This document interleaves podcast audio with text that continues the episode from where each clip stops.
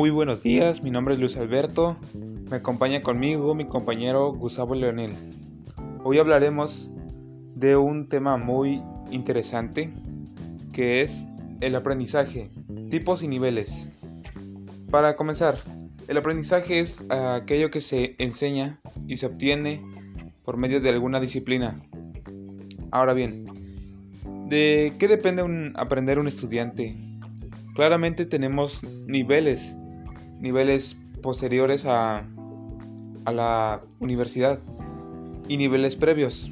Los niveles previos son los que obtenemos en la primaria, en la secundaria, bachillerato y que nos, ah, nos acompañan por un largo, largo tiempo. Sin embargo, estas asignaturas, estas materias que se nos dan durante estos periodos, nos llegan a implantar ciertos conocimientos que nosotros desarrollaremos en la siguiente etapa, que es la universidad. Como tal, en la universidad se desempeña como tal la aplicación de nuestras pautas y conocimientos previos. Como tal, en las universidades se aplican los planes de estudio, que son bases sustentables para desarrollar los procesos y que se obtienen mediante una, una enseñanza de docentes a alumnos.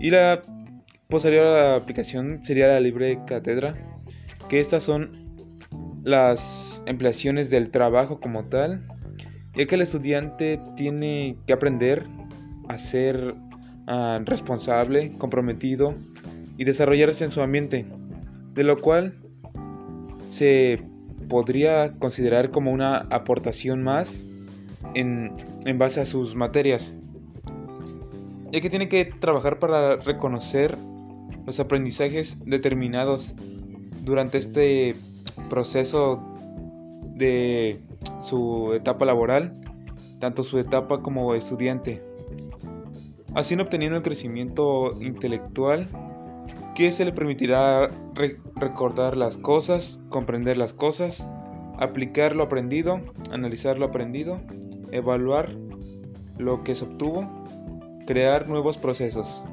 Posteriormente, con todos esos principios, se obtiene una mediación para poder ejecutar en cualquier otro ambiente.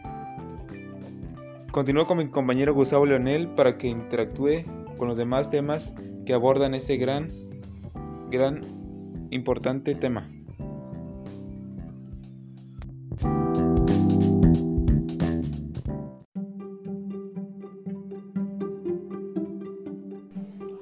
Hola, ¿qué tal comunidad estudiantil?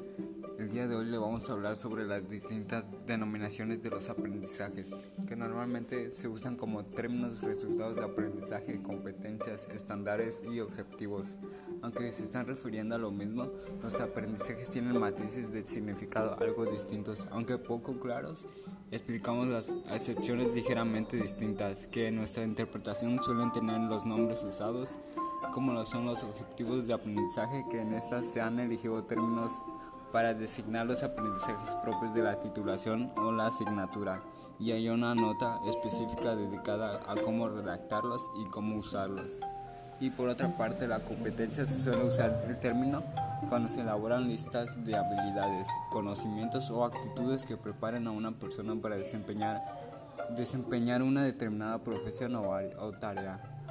Y también encontramos lo que es el resultado de aprendizaje, que son o que suelen hacer referencia a los productos observables y evaluables que el alumno puede hacer al terminar su aprendizaje y que serían verificables para observadores externos y que se pudieran utilizar para dar una acreditación o certificación del buen hacer.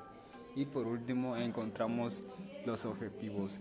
Cuando se habla de objetivos, clásicamente suelen entender que se remarca lo que tiene que hacer el profesor con su docencia más lo que el estudiante debe aprender.